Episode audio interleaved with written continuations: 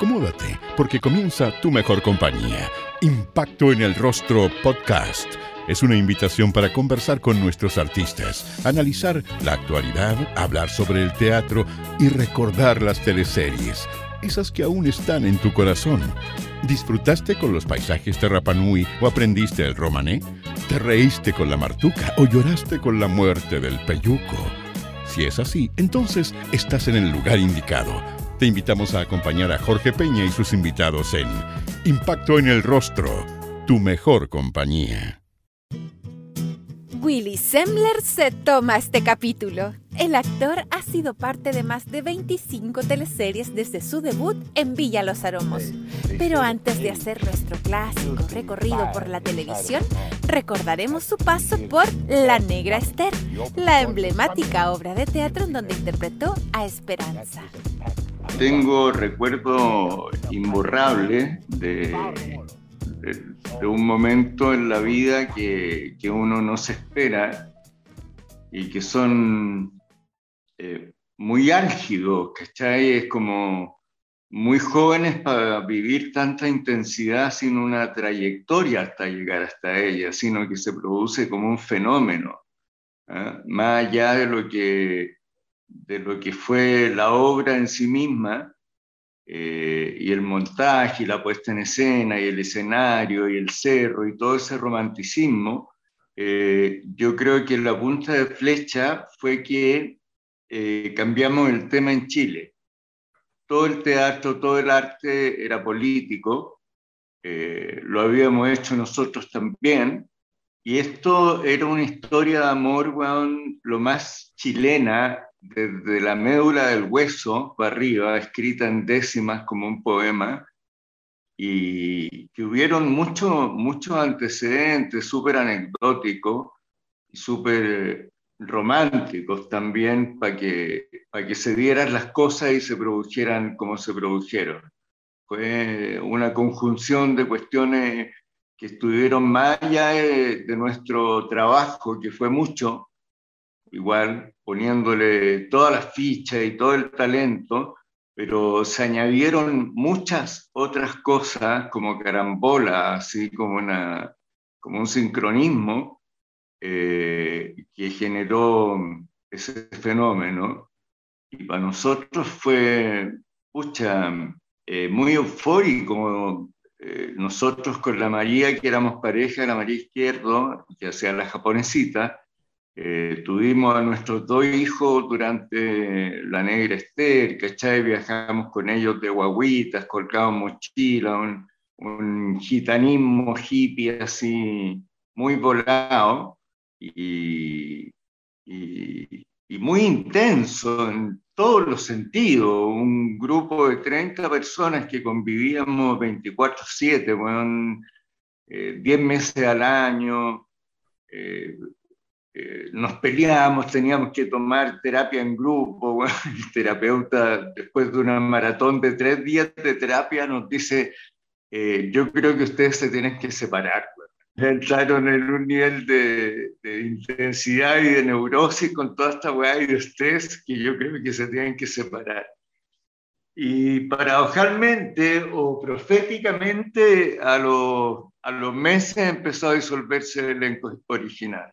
Así que, pero uno se queda con todo ese romanticismo y con todo ese encuentro de lo inesperado, ¿no? Como, como no sé, los cabros de la historia del oso encontrarse caramboleando el Oscar en las manos, como habiendo hecho nada para el Oscar, sino habiendo hecho lo mejor que habían podido con su pega nomás, ¿cachai?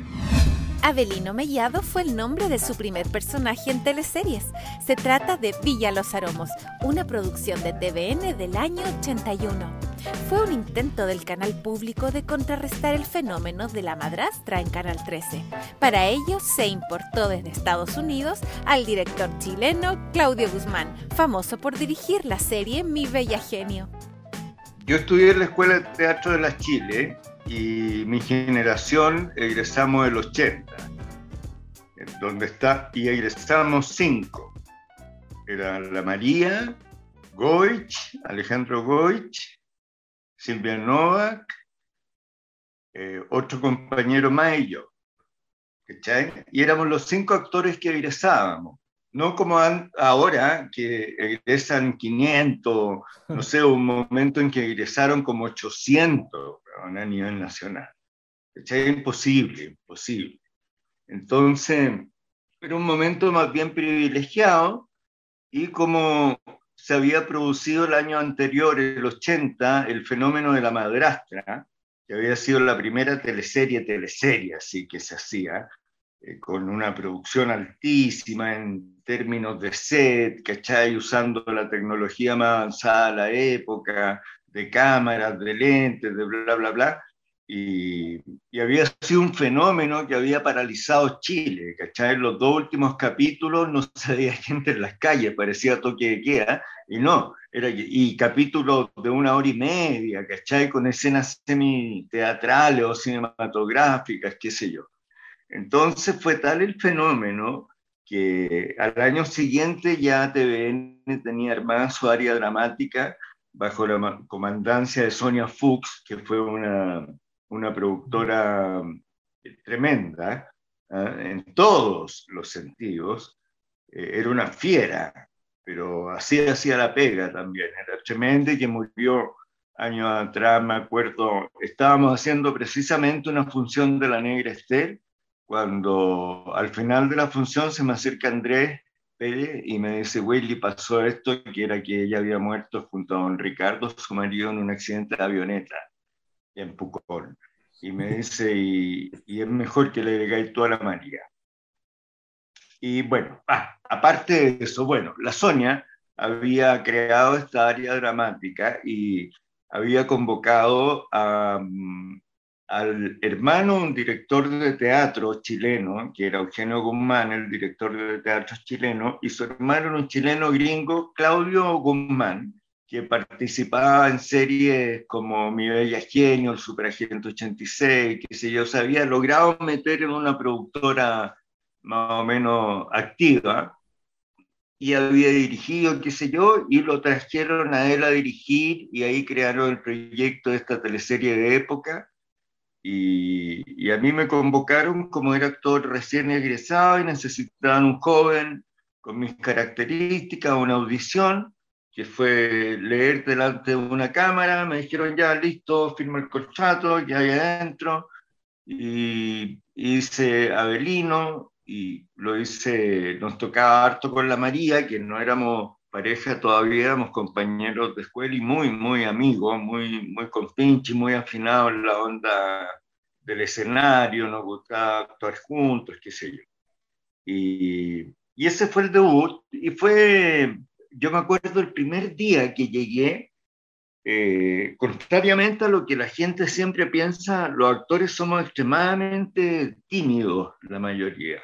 ¿ah? Incluso fóbicos. ¿ah? Yo me cuestan las multitudes, qué sé yo, ir a un concierto, ir al estadio, me, no porque, no porque eh, me sienta observado o me pida mucha selfie, al contrario, paso completamente desapercibido. Es la multitud la que me ahoga un poco, Y el primer día me acuerdo que yo estaba, pero con, con, con un ataque de pánico, de, de, susto, cuando llegué a la locación, que era una casa de época, no sé si todavía existirá, en Peñalolén precordillerano, más arriba de la comunidad ecológica, una cosa con un parque, con unas piletas, muy bien conservada, con los muebles, qué sé yo, y la, la teleserie ocurría 1820, 1810, no sé, una cosa así. Y me acuerdo que llegué y estaban puros monstruos, estaba, no sé, eh, eh, don Roberto Paralti, don Ollera, eh, y entre mucha gente estaba el Roberto Poblete, de Lictus y también canchero ya conocido, y yo me sentía un pollo mojado, sudando frío, en un rincón, tratando de esconderme desapercibido, y el Roberto Paulete me cachó y se me acercó. Y, y me abrazó, así me dio un apretón y me dijo, compadre, usted tranquilo, todos hemos pasado por esta weá como la está pasando usted y aquí estamos para apoyarlo, así que relájese, haga la weá bien que nosotros lo, lo vamos a estar apoyando. Así que, puta, fue libre, weón. ¿Te gustó el, el formato teleserie? Mira, uno se acostumbra a hacerlo. ¿Cachai? Uno, claro, nace eh, en el teatro y, y, en mi caso y, y, en el de la María y en el del Rolo Pulgar, que era el otro que había egresado con nosotros, sigue siendo nuestra base, nuestra esencia, nuestra, como lo es para el Tito Noguera. Pues. Nunca estamos en nada. Cuando uno estuviera en nada, estamos en el teatro. ¿Cachai? Y a veces con mucha más pega, estamos en el teatro. ¿Cachai? Llegamos los weones ahora ya viejos, weón, arrastrando las patas, weón, y ya, vamos, unos cafés, weón, y vamos, que el show debe continuar.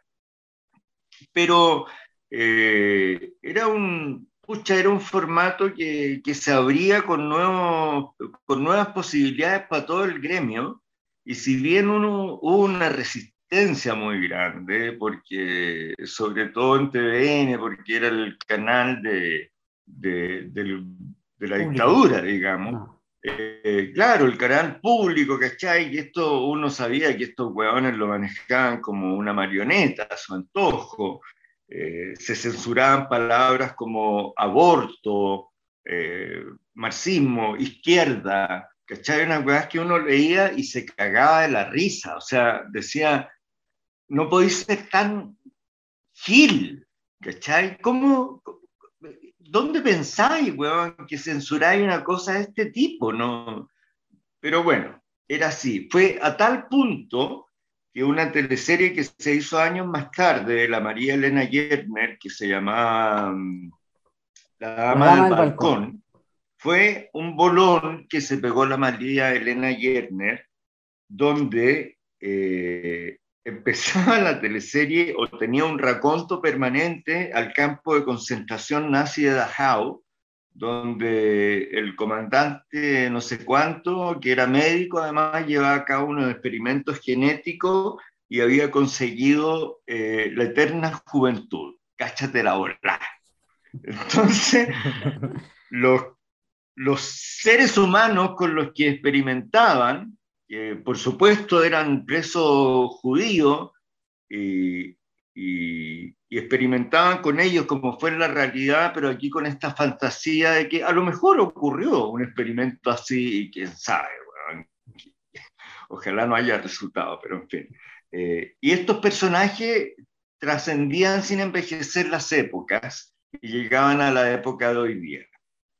Y la teleserie saltaba para atrás y para adelante, para atrás y para adelante, y se configuraba así. Y mi personaje era el comandante de este médico nazi con una recreación fenomenal, fenomenal.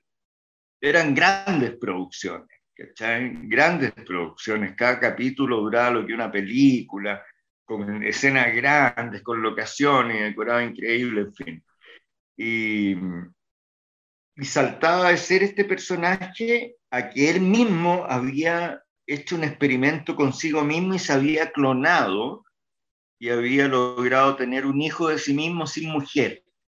Y ese hijo era yo en la época actual. Era padre e hijo simultáneamente, una cosa muy cuántica, se diría hoy en día. ¿no? Y bueno, era tal, me refiero a esto que, una, por una parte, por lo anecdótico que tiene, ¿no? llegar a haber hecho un, un bolón así, en ese momento, eh, y la teleserie antes de salir al aire, eh, era este Cuadra, el ministro del Interior, y pidió ver la teleserie y la censuró de sacar todo, eh, el mundo nazi y reemplazarlo por una conspiración soviética, una weá que nunca nadie, un enredo que nunca nadie descifró y fue un fracaso rotundo, qué sé yo, y después TVN la emitió completa cuando en el gobierno de Elwin, pero ya no pescó, no, no funcionó. Pero fue un bolón televisivo para nosotros indescriptible, indescriptible. O sea, Eh, y nos metimos mucho, todos como equipo. No, me acuerdo que hubo mucho, mucha mística en esa teleserie, mucho ensayo, ¿cachai? Mucha dedicación. La dirigía Ricardo Vicuña con producción de la Sonia Fuchs y la Pilar Reinaldo.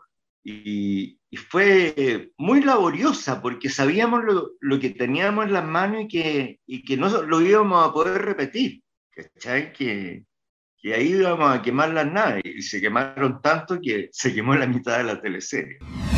Y hoy en día, como está la televisión, ya aquí, así mismo como estamos hablando con nosotros, y toda la tecnología, y como vienen los millennials eh, relacionados con el audiovisual, eh, en 10 años más la realidad va a ser muy distinta. O sea, no sé para dónde va a chutear la tele en ese sentido va a tener que venderse a la, a la, a los grandes eh, consorcios, ¿no? Como Amazon o Netflix o, no sé, es parte del sistema la cuestión.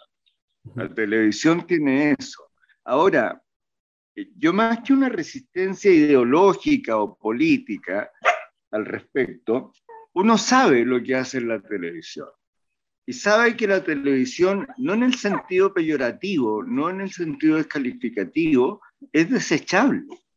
¿Cachai? Tú grabáis 18 escenas al día y cada una de, de esas escenas va a salir una vez al aire.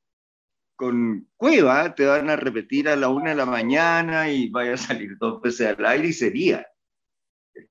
Y las teleseries chilenas, sabemos, no se compran en el extranjero por, eh, como hablamos. Nadie nos entiende. Y las tienen que doblar y les sale el doble caro, entonces mejor compran los derechos del guion y hacen su versión de la teleserie. Eh, de hecho, Machos, cuando la compraron en España, la doblaron. El caso también de otras teleseries que se han vendido eh, a Perú, eh, que también han sido dobladas a un español. Sí, lógico. lógico. Los peruanos que hablan un castellano perfecto, como los colombianos, ¿cachai? Y que nosotros hemos estado tratando de, de aprender eh, un castellano neutro, bien, con buena puntuación, o sea, cuando habla se entiende lo que dice, no solo de pronunciación, sino de la intención que le está dando también a lo que dice, qué sé yo. Eh, bueno, siempre mejor comunicarse mejor y eso otorga eh, facilidades profesionales también en ese sentido. Sí. Si de aquí a un par de años pudiéramos lograrlo, a lo mejor nuestros productos televisivos, series y teleseries entrarían a otro mercado. Actualmente TVN sube la teleserie Mi nombre es Lara a su cuenta de YouTube. Se trata de una producción del 87. Ahí Willy interpretó a Álvaro Medina. ¿Has tenido la oportunidad de revisar el material y preguntarte también si reciben algún tipo de pago cuando se suben a YouTube? Nosotros afortunadamente tenemos esta agencia que, más que agencia, no sé cómo llamarlo, esta institución ya que es Chile Actores y que vigila todos nuestros derechos. Y en forma muy recta, muy sana, muy abierta, eh, con mucha regulación, con todos los libros a la vista, etcétera, etcétera, con mucho mérito y además con mucha protección para los actores más viejos que van quedando, que van quedando votados eh, le brinda mucha más estabilidad en salud, en su calidad de vida, se preocupa de ese tipo de cuestiones. Eh, de hecho, ha repartido fondos durante la pandemia, no sé de dónde han sacado, ¿cachai? Pero a los actores más urgidos, los que perdieron las pegas, qué sé yo, eh, le ha dado sus lucas, no muchas, pero en estos tiempos todos suman. Eh, bueno, entonces, que suban a las plataformas me parece genial, sobre todo con teleseries que ya son del pasado pasado, ¿cachai? Ya eh, no sé si entran en, la ley que obtengamos derecho por eso. Y si lo obtenemos, son muy bajitos igual, porque cada vez que repiten una teleserie, esos derechos van disminuyendo. ¿Cachai? Eh, entonces, esos derechos ya son muy pocos los que tenemos, si es que los tenemos. Y me parece genial porque la gente tenga acceso a eso. Me, me han comentado mucha gente que están viendo adrenalina en HBO, ponte tú. Y, y, y, se ríen, pues, bueno, porque me ven hace 30 años atrás y pelado, que me afectaba la cabeza para hacer esa teleserie. Eh, y de verme ahora, eh, harto el cambio. Me acuerdo de, de, que fue un personaje bien entretenido, eh, la dirigía Ricardo Vicuña, que es mi amigo, nos decimos amigos en la televisión desde Villa Los Aromos, justamente, que él era asistente, el primer asistente, y al final él tomó la dirección. Y ahí seguimos trabajando junto un tiempo. Él también hizo la, eh, la de los nazis, dama del balcón, y mi nombre es Lara también. Y eran producciones grandes. Tuve el honor de actuar con la Sonia Vivero ahí como partner, que era una actriz impresionante, su, su frescura, su, su, naturalidad, su elegancia. Aunque hiciera de flight, era elegante, una flight elegante. Era un placer actuar con ella y muy generosa además como, como actriz. Eh, me acuerdo que le fue bastante bien, bueno, y, y me tocaba hacer el mal una vez más que tengo récord Guinness de malo. bueno, con este caracho, ¿qué más voy a hacer? Pues no, no, me a ganar, así que vamos haciendo malo. Igual, el antagonista, ¿por qué no? Willy fue parte del elenco de Ámame, la primera teleserie de Kena Rencoret. En esta producción fue Rodrigo Silva y junto a Mari Carmen Arrigorriaga fueron los villanos de esta historia. Eh, bueno, yo la Kena la conocía porque ella era asistente de Ricardo en la época de Ricardo Vicuña en las teleseries. Eh, entonces la conocía desde chica. Y, me convocó de una a hacer ese personaje. Con la Mari Carmen nos conocíamos de la escuela. Eh, habíamos trabajado en teatro juntos éramos amigos, habíamos incluso mochileado juntos una patota con la Mari Carmen y otros compañeros en las vacaciones. Entonces éramos súper cercanos. Eh, lo pasé muy bien. Eh, yo suplicaba que el personaje muriera al final. Y, y, era tanta la empatía que generaba, por lo menos con la guionista, este personaje que se negaron a matarlo, lo, lo dejaron ahí flotando en el éter de la maldad y la culpa y el castigo. ¿Tenías contacto con los guionistas, Willy, con Néstor Castaño y su hija Daniela Castaño en esta producción o no? Ah, la Daniela, ella, ella fue la que se opuso personalmente a, matar a Rodrigo Silva. Eh, eh, no, no, nunca, nunca, jamás he tenido contacto con los guionistas, salvo el saludo cuando nos cruzamos, pero nunca eh, pastelero a tus pasteles, siempre he sido muy respetuoso del oficio de cada uno y creo que la mejor forma de, influenciar en el guionista es actuar lo mejor posible lo que él escribió.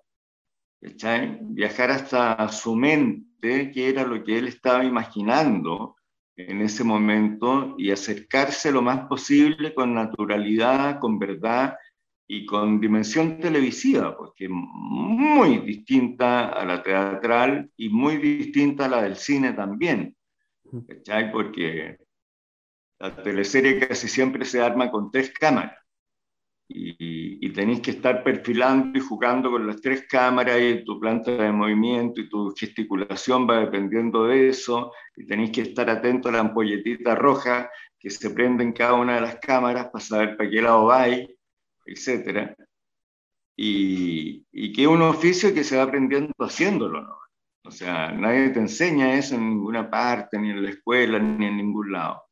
Entonces, eh, bueno, la quien estaba muy entusiasmada también, era su primera teleserie y fue un batatazo, entonces se prendió como cohete, se alargó, y todo el mundo festejábamos mucho en ese momento y fue el comienzo de la carrera de la quena hasta lo que sabemos hoy día. ¿Y qué te parecía que una mujer tan joven, no debe haber tenido más de 25 años, la quena, estuviera eh, al mando de una producción. Mira, afortunadamente nunca he tenido ningún prejuicio de eso y siempre me ha gustado mucho la vanguardia. Antes de que el sistema se la trague, quiero decir, antes de que nos hagamos el tatuaje del Che Guevara, ¿cachai? Eso es cuando el sistema se traga la vanguardia. Eh, y, y estábamos todos encantados. Y un director, la única condición que necesita es convencer a su equipo de que él es el director o la directora. Y en este caso, la Kena, por alguna razón de la conjunción de los astros, nos tenía a todos convencidos de que ella era la directora. Además, como era muy joven, justamente, y como nos conocíamos casi todos, eh, eh, confiábamos mutuamente, ella en nosotros también, nos da cancha libre para las propuestas, acomódate mejor a ti el texto, si te queda mal esta planta de movimiento, probemos la que te acomoda a ti, no sé, improvisa un poco si no te gusta la parte de la escena, etc. Muy, muy creativa la grabación. En Adrenalina fue Alfredo Villagra, un periodista mal genio, padre del rol de Aranzazu Yankovic. En el último capítulo, Alfredo moría en una piscina tras una bala que le propinó el personaje de Jaime Azócar la tuve que repetir como cinco veces, como olvidarla. Eh, eso también era de Vicuña. Eh, yo era el lector de noticias en esa, ¿no? Sí. Y claro, ahí tenía la cabeza afectada, entonces. Ahí me, me rapaba una chá grande. Eh, no por envejecerme precisamente, sino como por poner a un tipo más, más fascistoide, ¿no? más cuadrado, más doctrinario y, adoctrinado, y qué sé yo. Y, un personaje bien odioso en el fondo, merecía morir, así que hasta yo me alegré de que muriera. Pero esa grabación fue interminable, bueno, ya me había chagado media piscina, ya no quería más guerra y empezó a caer la tarde, se da la luz y apurémonos, y así empezó a poner el like, ya y vamos de nuevo, bueno, cosas que ocurren eventualmente y que hay que apechugar. ¿Quién te disparaba? Era Jaime Azócar, ¿cierto? Azócar, Azócar me disparaba por la espalda, sí. Maldito cobarde. Que yo caía de guata, me pegaba un guatazo además en la piscina. No te explico cómo salí con la guata ese día, bueno, parecía eh, Willy, aquí también trabajaste muy de cerca con Violeta Vidaurre. Siempre se me olvida Violeta Ah, la Violetita, sí. Sí, ¿cómo fue esta experiencia trabajar con Violeta Vidaurre? Me imagino que usted también era de lo más entretenido. Era de lo más entretenido porque la Violeta era de la vieja guardia del teatro. Entonces, a mí me fascinan las historias de actores, ¿cachai? Las historias de teatro, Lamentablemente no la he ido registrando y se me olvidan algunas ya y, soy el portador de historia inédita, que recibí de primeras fuentes justamente de la Violeta, de la Nelly Meguane, de gente de ese porte y esa antigüedad, digamos, legendaria en el teatro universitario y en los teatros pre-universitarios, digamos, de la primera década, de la primera mitad del siglo XX, eh, de Lucho Córdoba, de Américo Vargas, de Rafael Frontauro, en fin. Y la, la, Violeta se sabía toda esa historia y además era una actriz espectacular con ese bozarrón que tenía, con esos ojos que tenía, tenía un caracho para las cámaras indescriptible. Y además, cuando uno actuaba con ella, no se podía olvidar de que la había visto en la obra Ecus, eh, por ahí por el año 75, ponte tú, y que hacía un desnudo de espalda en el escenario y tenía una cuera, pero de Miss Universo, bueno, entonces cuando actuabas con ella no te podías quitar de la cabeza el cuero que está delante tuyo. y era muy graciosa porque uno le decía además, como si era en un nivel de broma era la cuestión, se cagaba la risa por supuesto se van a gloriar de ello. Y se sabía toda esta historia, pues, y entonces era muy, muy entretenido y muy entretenido compartir la escena. Eso lo dirigía eh, como eh, Vicuña, claro, y nos dejaba improvisar mucho con la Violeta. porque hueveábamos mucho en, en el set e incluso nos grababa sin que nosotros supiéramos antes de empezar la grabación, a andar las cámaras y nos grababa de cómo nos reíamos, de qué, qué sé yo. Y, y metí ese material entre medio después de la edición, era muy entretenido. En Playa Salvaje fue Renato Santaparía, un simpático multimillonario en una historia que tuvo exteriores en Iquique. El mejor momento que yo tuve con Oscar fue en Playa Salvaje. Sí, ahí Oscar estaba en su plenitud y, y la teleserie llegó a unos récords de sintonía impresionantes, impresionantes. Nos llevamos todos los premios, eh, la María Izquierdo, la mejor actriz secundaria, que éramos pareja, yo me llevé el premio, eh, los premios APES de esa época, de los críticos. Y yo me llevé el del mejor actor secundario. Eh, era bien fastuosa las grabaciones. la gente nos seguía por las calles allá en, en Iquique. Era, era una cosa muy, muy glamorosa. ¿Y qué tenía Playa Salvaje, Willy, que, era, que la, hizo tan especial, que la hizo promediar más de 30 puntos? ¿Cuál era su mayor virtud? Sí, mira, en algunos momentos llegamos a, a los 60 a picar. Yo creo que, que, su mayor virtud fue que puso en la palestra. Eh, Oscar era muy jugado para armar su elenco. ¿eh? Eh, y, y en esa época llamó a Zabaleta por primera vez y a un cabro muy musculoso con un apellido como Checo que había. Y, y, fue un exitazo, yo creo que identificó a muchas generaciones en todos los planos, eh, eh, en el sentido de que era gente que la que veía la teleserie por los comentarios que uno recibía, por las notas que se escribían, que el éxito radicaba en que la gente se identificaba tanto que quería que le pasaran esas cosas que ocurrían en la teleserie. Que quería que, sus vidas tuvieran alguna aventura en algún momento, y que era una teleserie de aventuras en el fondo, ¿no? Gente que se metía en proyectos tanto de vida como de pareja, muy jugado. Así. Y tenía una muy buena dosis de comedia, diría yo. Y que a mí me tocaba ser parte de ese equipo, digamos, del equipo cargado a la comedia, cosa que siempre muy agradable hacerlo. Y sobre todo, como te digo, dirigido por el Oscar en su pick en ese momento total me acuerdo, me decía, estos ratings son un bálsamo para la vida. Yo le decía, nunca tanto, pues bueno, hay mejores. No, no, no me importa el dinero, me decía, no me importa nada, más que este rating que es un bálsamo para la vida. Eh, María Izquierdo en esta producción interpretó a eh, la matriarca de los cárcamos, que era básicamente el núcleo cómico de la teleserie, ¿te acuerdas de...? de... Sí, ellos, ellos eran ya ellos eran ya los payasos de la teleserie y, tanto así que después se hizo una miniserie con ellos. Así que eh, pegaron muy fuerte, pegaron muy fuerte. Y ese fue el premio que, que ese personaje le otorgó el premio a la María de Mejor Actriz Secundaria.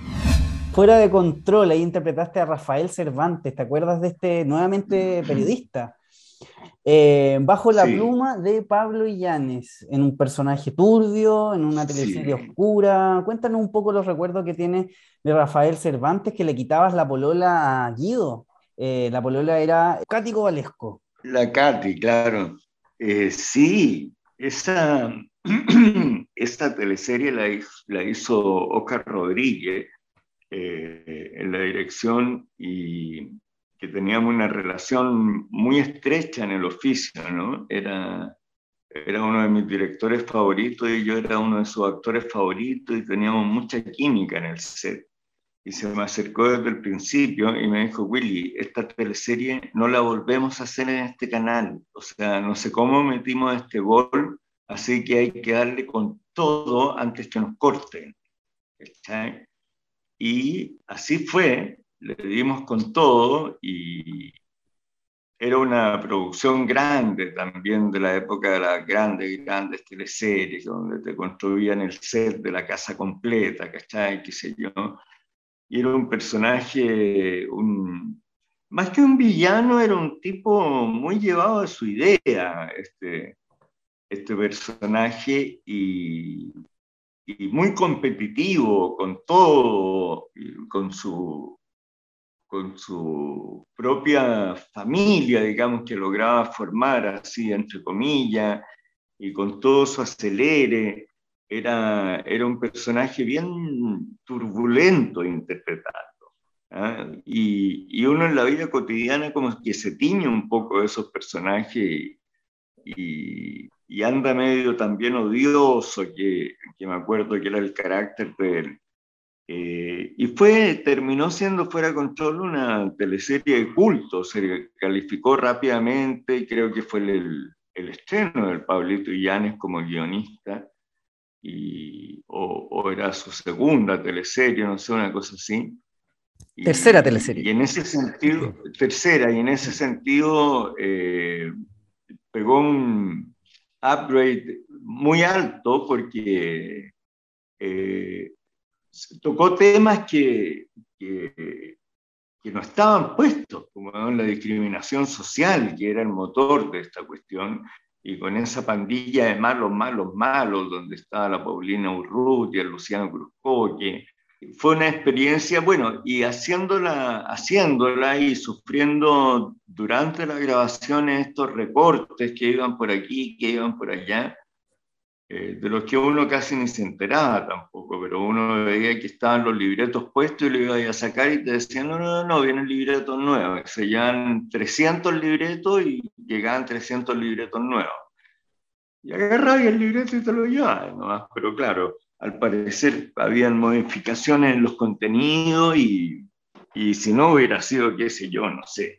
Al Pablo todos sabemos que le gusta el thriller profundo, lo ha hecho en sus películas, y, y, siempre sus historias para televisión eh, entran en esos mundos oscuros de raptos, de pérdidas, de, de bajo fondo humano en el fondo.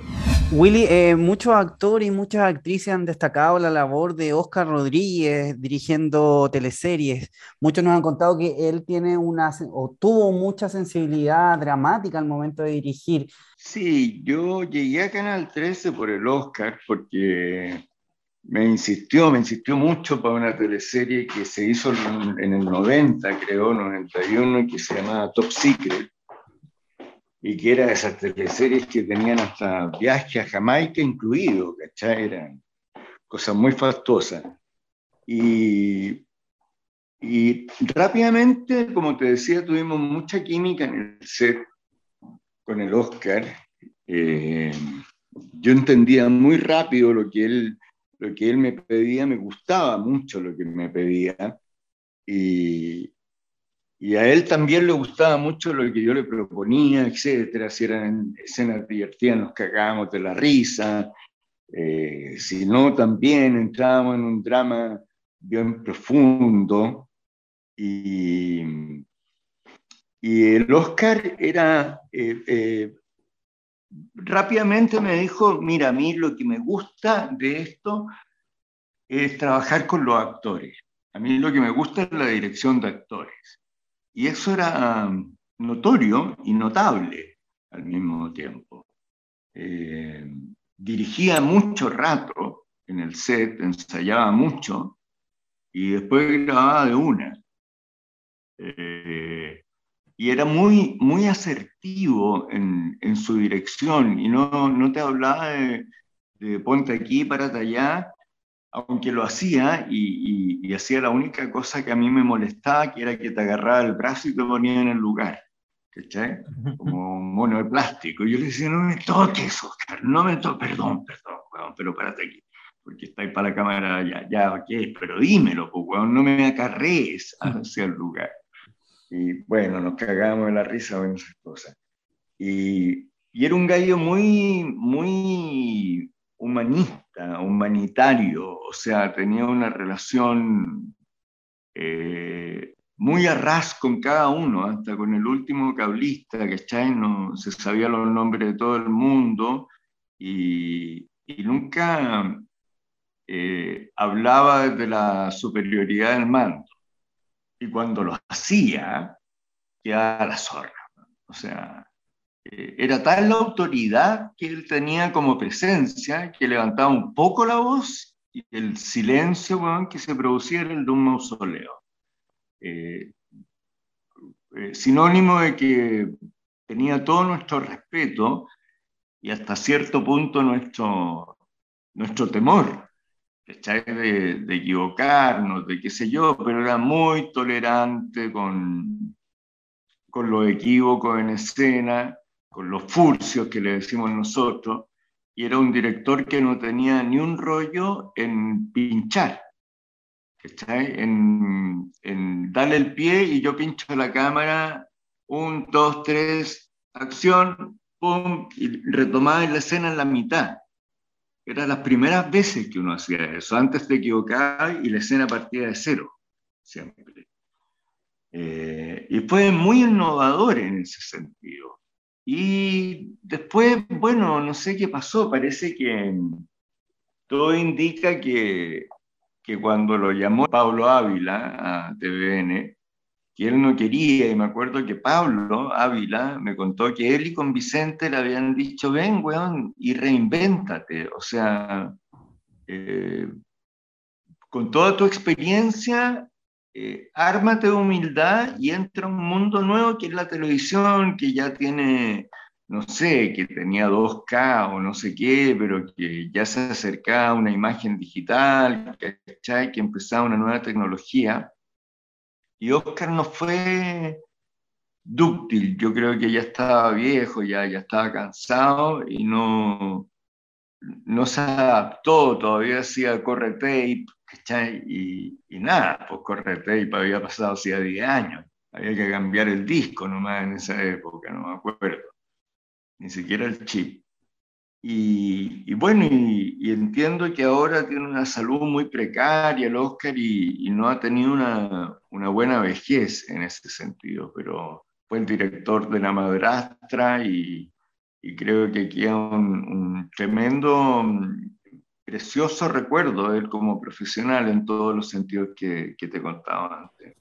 ¿Tú, ¿Tú, tienes la posibilidad de poder comunicarte hoy en día con, con él, Willy? No, hace un tiempo atrás, no sé, será un año y medio o algo así, me lo topé en Vitacura, pero andaba con, eh, con una muleta, me acuerdo, y, y, después la Maite me dijo que no, que ya estaba en silla de rueda, ahí, se deterioró mucho al parecer, pero no, no me comunico con él. En 16 fue Manuel Aries, el Chacal, el director que separó el Antumapu en hombres y mujeres. Aquí TVN decide apostar por un nuevo horario para las teleseries. Mira, me llamó la Quiena y me llamaron el Pablo la misma tarde. Y que fuera para allá y que conversáramos y conversamos y vamos. Y, y destacaron mucho ellos en, las reuniones con los seniors, digamos, o en las conversaciones con nosotros, que justamente lo que tú acabas de decir, que esto venía como un semillero y que venía a abrir un, nuevo nicho en un nuevo horario para un nuevo tipo de público, eh, que era el público que iba a llegar del colegio a ver la teleserie. Y bueno, recuerdo que fue fantástico, que lo fue increíble, que, que la disfrutamos mucho eh, y que fue tan exitosa que después se hizo 17, digamos. Y, y claro, los cabros venían con mucho entusiasmo, con mucha turbina. Eh, yo ya conocía a varios, algunos, el Matías, por ejemplo, había sido alumno mío en la Católica, qué sé yo y lo disfrutamos mucho. Tuvimos que viajar un poco eh, y se armó una cosa bien entretenida de grupo con el director que era, ¿cómo se llama? Víctor Huerta. El Víctor, el Víctor Huerta, claro, se armó un grupete, me acuerdo que habían como, como carretes así grupales, no sectorizados, sino que llegaba el que quería. En mi casa, me acuerdo que se hicieron varios, en las casas de todo, en todos lados, una comilona, un asado, no sé qué, había mucha convivencia. Y, y fue súper choro porque los cabros se, se integraron muy asertivamente al trabajo, eh, buscando aprender, buscando disfrutar, buscando saber hacerlo lo mejor posible, pedían harta ayuda, eh, cómo creéis que esta escena, cómo creéis que digo este texto, oye, he pensado que mi personaje puede ir para este lado, a ti te tinca, qué sé yo. Era una, una dinámica bien entretenida. ¿Y tu personaje, eh, Willy, qué te pareció? El, el, chacal, este director que separaba a los alumnos de las alumnas y ponía una reja ahí al medio del colegio. Pura estupidez, pero lo pasé regio, eh, lo pasé regio haciéndolo, lo hice, me acuerdo, con mucho humor, lo hice como riéndome del personaje, ¿cachai? Y eso produjo cierta empatía, no sé, y lo pasaba muy bien haciendo esa estupidez, siendo estricto, retándolo, y seguíamos hueveando cuando decían corten, y me acuerdo yo, la frase por la que me identificaban todo el elenco era que les decía, y tú actúas tan mal que te voy a cortar la carrera. Que a todo el semillero le decía, a ti te voy a cortar la carrera. Bueno, y salieron grandes actores, pues imagínate, la, la Urrejola filmando con Clint Eastwood, ya para irse raja, ¿no? Impresionante en Ídolos fue Mario Leighton, el ex esposo del personaje de Claudio Di Girolamo. En la primera teleserie nocturna de TVN, el personaje de Willy se comunicaba de una forma bastante curiosa. Ah, era el que usaba la máquina. Exactamente. Sí, sí, que tuve que aprender a usarla. Bueno, los actores tenemos que aprender de todo. Lo que tenemos que hacer tiene que parecer propio, ¿no? Al espectador, como que uno lo ha hecho siempre, qué sé yo. Me acuerdo, me demoré como una semana en, en, en, que funcionara el aparato y que se entendiera lo que uno hablaba. Y era, era muy raro, porque yo me sentía como un marciano en el set, diciendo, los técnicos de una forma así sonaban y no tenía ninguna inflexión, no tenía eh, ninguna melodía el texto, qué sé yo. Entonces, eh, y hacía pareja de la Claudia, de Girolamo, me acuerdo, o ex pareja, y nada, nos reíamos mucho entre escena y escena haciendo el personaje. Y me acuerdo que yo dije, mira, aquí no tengo ni que actuar, bueno, este, esta máquina, este sonido se va a hacer cargo del personaje. Eso es el personaje. Así que voy a aprender a usarlo lo mejor posible y voy a decir el texto lo mejor posible y eso sería. Y el resto nos reímos mucho entre caja y entre escena y escena, y todos querían jugar, probar el juguete, se acababan las pilas rapidísimo, producción se enojaba porque gastábamos mucho las pilas. Bueno, esas cosas que ocurren fuera de cámara. ¿Cómo viste a Oscar Rodríguez en este desafío, en esta primera teleserie nocturna? Estaba muy a caballo y, y, con las pilas muy, muy bien puestas, sabiendo lo que estaba haciendo, y que era abrir ese espacio, y, y, con una teleserie bastante bizarra, diría yo, ¿no? Con personajes bastante extremos, en unas tramas muy retorcidas, y Oscar sabía llevar estos nudos muy bien para para darlo a entender al espectador, ¿no? Para que para el espectador fuera claro y la pudiera seguir sin quedarse eh, pegado en cosas que no entendía. Tú también estuviste en Los 30, ahí interpretaste a Javier Alcalde. ¿Te acuerdas de Los 30, esta teleserie nocturna que vino inmediatamente después de Ídolos? Me acuerdo poco, muy tarde a la teleserie, y, y el elenco tenía una relación bien bien cerrada entre ellos. Y yo por mi personalidad no me preocupé de tratar de entrar en eso, me acuerdo que fui, hice lo que tenía que hacer y, que la Alejandra Fosalva, está, e, ella estaba muy contenta de que fuera yo, porque íbamos a tener escenas fuertes de cama y qué sé yo, y ya no habíamos conocido antes en 16, en 17 creo, o en 16. Y, y, habíamos hecho muy buena amiga y habíamos agarrado confianza, así que no era problema hacer esa escena después. Eh, pero no, no tengo grandes recuerdos por lo que te cuento. Vivir con 10 y Mala Conducta fueron las primeras teleseries de Chilevisión, escritas por la guionista Coca Gómez.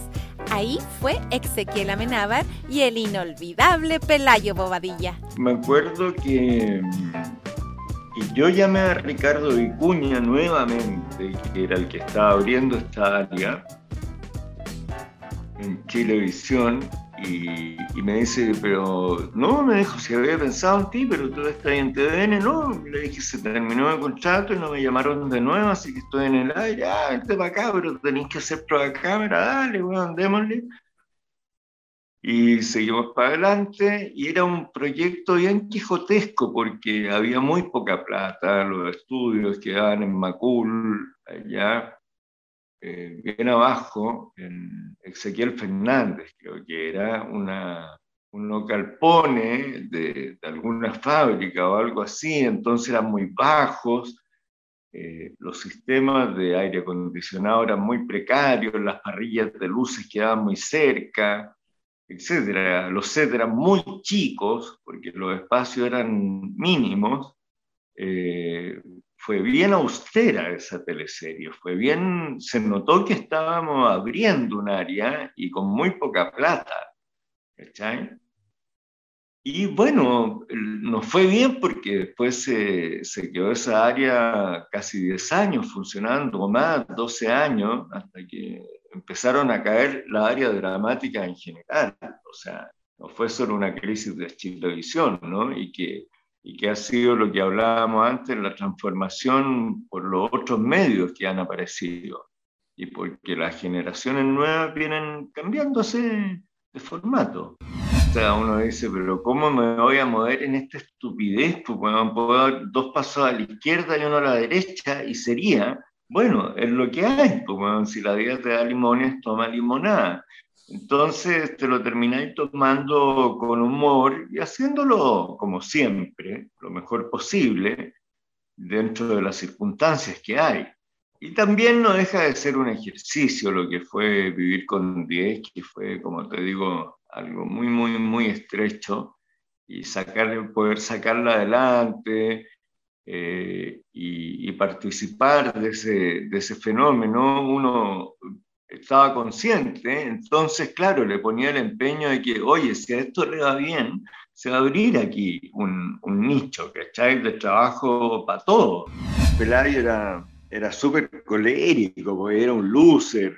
Fue, o sea, en el fondo, ese personaje me lo escribió la coca a mí directamente, ¿cachai? Conociéndonos de, de por vivir con 10, qué sé yo, y conociéndonos a mí como soy, se imaginó este personaje medio díscolo en, en una teleserie en, en, torno de comedia del todo, eh, con Ricardo muy, muy contento dirigiéndola, me acuerdo.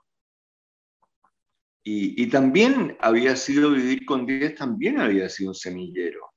¿Cachai? De ahí salió la Ignacia Lamán, por ejemplo, ¿verdad? Y, bueno, y Bobadilla hacía pareja con la Maxnef y por un lado como oficialmente y como amante con la María José Prieto. Y, la María José ha sido un personaje por primera vez de caracterización de una flight que lo hacía muy bien, nos reíamos mucho, nos, había que parar y empezar de nuevo porque nos reíamos mucho en las grabaciones.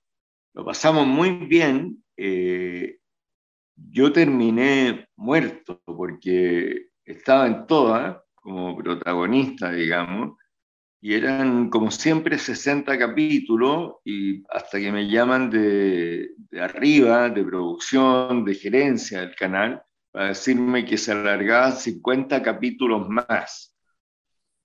Y aunque me ofrecieron más plata, yo me derrumbé. O sea, dije, bueno, necesito un año sabático financiado por ustedes. Después de, de, haber hecho todo lo que he hecho, me dicen que vienen 50 capítulos más. Bueno, eh, vinieron y creo que la teleserie en ese momento en que se hizo ese agregado, eh, entraron muchos personajes nuevos, con historias nuevas, y, creo que eso fue en desmedro, hizo que, que, la teleserie se diluyera en muchos canales, no en un río caudaloso, fuerte, que era el que traía, que era esta chacota del colegio en el fondo, y, lo pastel que era Pelayo Bobadilla, si era un personaje como para Peter Seller, ¿cachai? Un pastel total y luces y siempre perdiendo. Me acuerdo que hacía un gesto que eh, cuando me preguntaba a Max Neff si le era infiel, yo le negaba con la cabeza y le decía que sí con la boca. O sea, ella me decía, ¿me eres infiel? Y yo le decía, sí. Y que siempre quedó como, como un gesto recurrente, ¿ah? o si no decía, no, pero es un personaje que se delataba en su propia mentira, ¿cachai?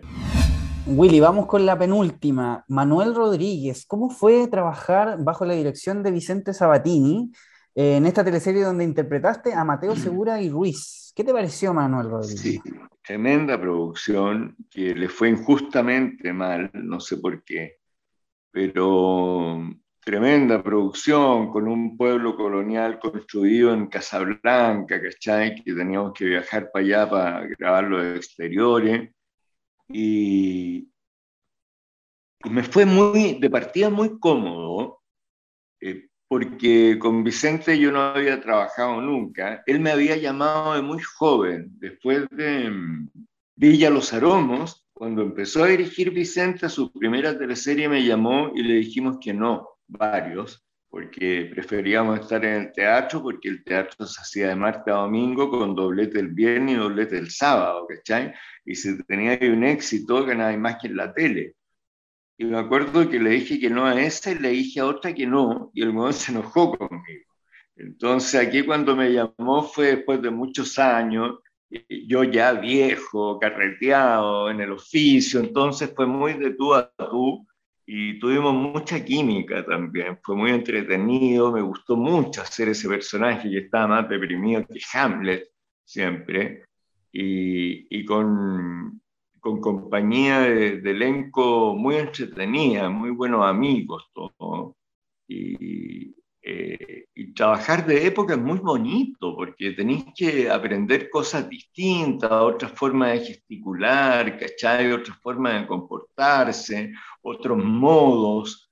Eh, en fin, y además sobre todo este personaje que, caminaba por la cuerda floja, ¿no? que por una parte era o se decía realista y por otra como médico atendía al guerrillero, ¿cachai? Le sacaba la bala, qué sé yo. Eh, es muy agradable hacer ese tipo de, de, recreaciones de época y sobre todo con Vicente que se toma las cosas tan en serio y es tan exigente. Entonces, tenéis que estar con las botas puestas cuando vayas a trabajar con él, tenéis que haberte preparado mucho para llegar al otro día con la escena de partida muy bien aprendida, no tocar el texto, y, con mucha propuesta de actitud, de cómo ver la escena, de cómo se comporta el personaje, qué es lo que le pasa. Hay harta pega previa para tener que trabajar bien con Vicente. ¿Tú pudiste ver en algún momento el trabajo que hizo este director en los 90 y al principio del 2000, donde grababa teleserie en el norte, en el sur, en Isla de Pascua? ¿Qué, qué te pareció el trabajo que realizó este director? Me pareció un teatro vital, o sea, marcó la línea editorial de, de TVN en el mejor momento de TVN, cuando TVN ponía el sillón rojo y decía el canal de todos los chilenos, y él hizo teleseries para todos los chilenos. La hizo en el norte, la hizo en la zona central, en la isla Pascua, en Chiloé, con unos con unos traslados y unos costos increíbles, y con Romané, con los gitanos, ¿cachai? Se metió en todo lo, en todos los suburbios, se podría decir, ¿verdad?, de, nuestro Chile querido, y, y, contó historias muy bonitas, muy, muy complejas, muy llenas de, de muchas ramas y muy entretenida y muy bien hecha.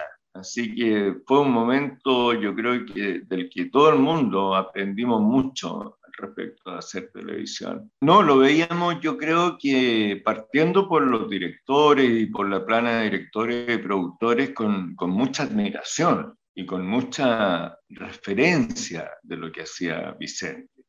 O sea, yo creo que fue tan fuerte el impacto de toda esa secuela en la época de TV en el canal de todos los chilenos, que, que, todo el mundo siempre estuvo muy atento a lo que iba a hacer Vicente, porque sabíamos que iba a ser algo muy bueno y muy novedoso y muy trabajado. ¿cachai? Y los cabros que hacían romané aprendían romané y bailaban flamenco, ¿cachai? se preparaban, etc. Se preparaban con profesores, con clases, con mucho trabajo extra en ese sentido. Su última teleserie fue Pacto de Sangre, en donde interpretó a Manuel Tapia, el estricto prefecto de la PDI. O sea, yo creo que no le fue mal de rating, incluso fue subiendo mucho, pero en redes sociales efectivamente fue un fenómeno. Lo que dio cuenta de qué público te estaba viendo. ¿cachai? Y dirigir cada vez las cosas más hacia ese público. Eh, creo que fue una teleserie bien audaz en la temática que tomó y cómo se abordó.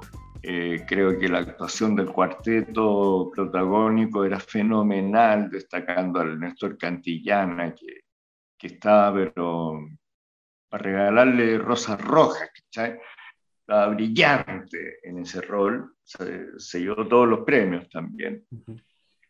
Y fue entretenido porque me reencontré con Christian Mason, director con el que había grabado muchas teleseries antes, y, con, y con, con el cabro de elenco, que me caía muy bien y que, y que nos conocíamos de antes también. No habíamos trabajado en el teatro, por otro lado, así que eh, fue un gusto. Entré también como en la mitad de la teleserie y, fue muy visto, uno se da cuenta por, por, cómo la gente te comenta en la calle, básicamente, ¿eh? porque por las cosas que te dicen, o sea, da lo mismo lo que te digan, siempre a mí me ha tocado que me lo dicen con simpatía, con, con, con mucho respeto y qué sé yo, en, en, muy buena onda, quiero decir. Y, y uno se da cuenta por la cantidad de comentarios que te van llegando de que la gente la está viendo mucho. O sea, si salía a la calle y una persona te dice, oiga, está buena, en cambio si 10 te dicen, oiga, ¿qué va a pasar hoy día? Y oiga, pero no haga eso, ¿cómo se le ocurre? ¿Qué sé yo? Bla, bla, bla. ¿Tú estáis que está prendida la televisión? Ha sido parte de la televisión, como ya lo hemos conversado en esta entrevista desde el año 81. Eh, tienes mucha experiencia en teleseries. ¿Alguna vez pensaste traspasar esta experiencia quizás eh, desde otra vereda? ¿Alguna vez te llamó la atención la creación del libreto, la producción o la dirección de actores? Sí, hice dirección de actores para una teleserie que se llamó Piel Canela, que fue un fracaso rotundo frente a Amores de Mercado que tiró TV y que fue la teleserie que alcanzó a ser como director del área dramática eh, Ricardo Larraín, y que renunció, digamos, después de eso, porque se habían puesto muchas fichas y salió muy a traspié la cosa. Y ahí me tocó hacer dirección de actores, pero la encontré bastante inútil. Encontré que nadie me hacía caso por una parte y que, y que todos como que mm, ya tenían el, el, mono listo que iban a hacer y lo llevaban a cabo, no les interesaba ninguna, ninguna profundización al respecto. Probablemente tenían razón, pero así no fue también, no sé. Pero no, lo que pasaba es que Amores de Mercado tenía un argumento muy fuerte que era basado en el príncipe y el mendigo, ¿no? Que es una historia atávica, que de alguna forma todos la llevamos, aunque sea en el cerebro reptiliano, entonces a todo el público lo identificó y ver a Rudolfi haciendo tan bien estos dos roles opuestos era mágico. Entonces no había por dónde. Pero eh, encontré, como te digo, bastante inútil. Y no, no me ha interesado, no, no, no sirvo para escribir de ninguna manera, tampoco me llama la atención. Producir menos, encuentro yo un atado de líos todo el rato, no tengo la persa para hacer eso. Y para eh, dirigir desde el switch tendría que aprender eh, cómo se maneja un switch y no estoy en edad de ponerme a aprender una cosa así, no me llama la atención, me basta con, con dirigir en teatro, que es lo que más me, me, me ata, ¿no? Lo que en más profundidad puedo, mi especialidad total. El mejor personaje en teleserie de lo que quizás hemos conversado, ¿con cuál te quedas? Yo me quedo muy cariñosamente con Pelayo Badilla, fíjate, lo pasé muy bien, me divertí mucho haciendo ese personaje y, y me facilitaba mucho saber que, que, había una estrecha relación con los guionistas y que ellos estaban dando un gusto tremendo, que la teleserie abriera nueva audiencia. Eh, eh, si bien en el ABC1 competíamos relativamente, en los estratos más bajos eh, arrasábamos. En, en, el barrio, en la Pobla, nos veían todas las teles y arrasábamos. Y, y, era muy entretenido. Ese personaje lo recuerdo con especial cariño y el de Playa Salvaje también. Lo pasé muy bien haciendo ese cuico millonario. Lo contrario de lo otro, ¿cachai? Pero muy relajado y muy buena onda y, muy bien vestido. Me acuerdo que era tanta la plata de producción de esa época que ese vestuario me lo hizo Tilio Andreoli a la medida, todo el vestuario de la teleserie, con el cual, por cierto, me quedé después. Lo compré en la bodega del vestuario del canal. ¿Ahí tenías amores con eh, Aranzazú en Playa Salvaje? Con, sí, con la Aranzazú al final. Primero había una actriz que era una Miss Chile, creo, había sido una Miss Chile, que no era actriz, era modelo y, actuaba bastante bien y romanceaba con Arta y al final terminaba con la Aranza Que había sido tu hija. mi hija. que había hecho mi hija antes. Impacto en el Rostro Podcast es una invitación para conversar con nuestros artistas y recordar las teleseries, esas que aún están en tu corazón ¿Te reíste con la martuca o lloraste con la muerte del peyuco? Si es así, entonces estás en el lugar indicado. Impacto en el rostro, tu mejor compañía.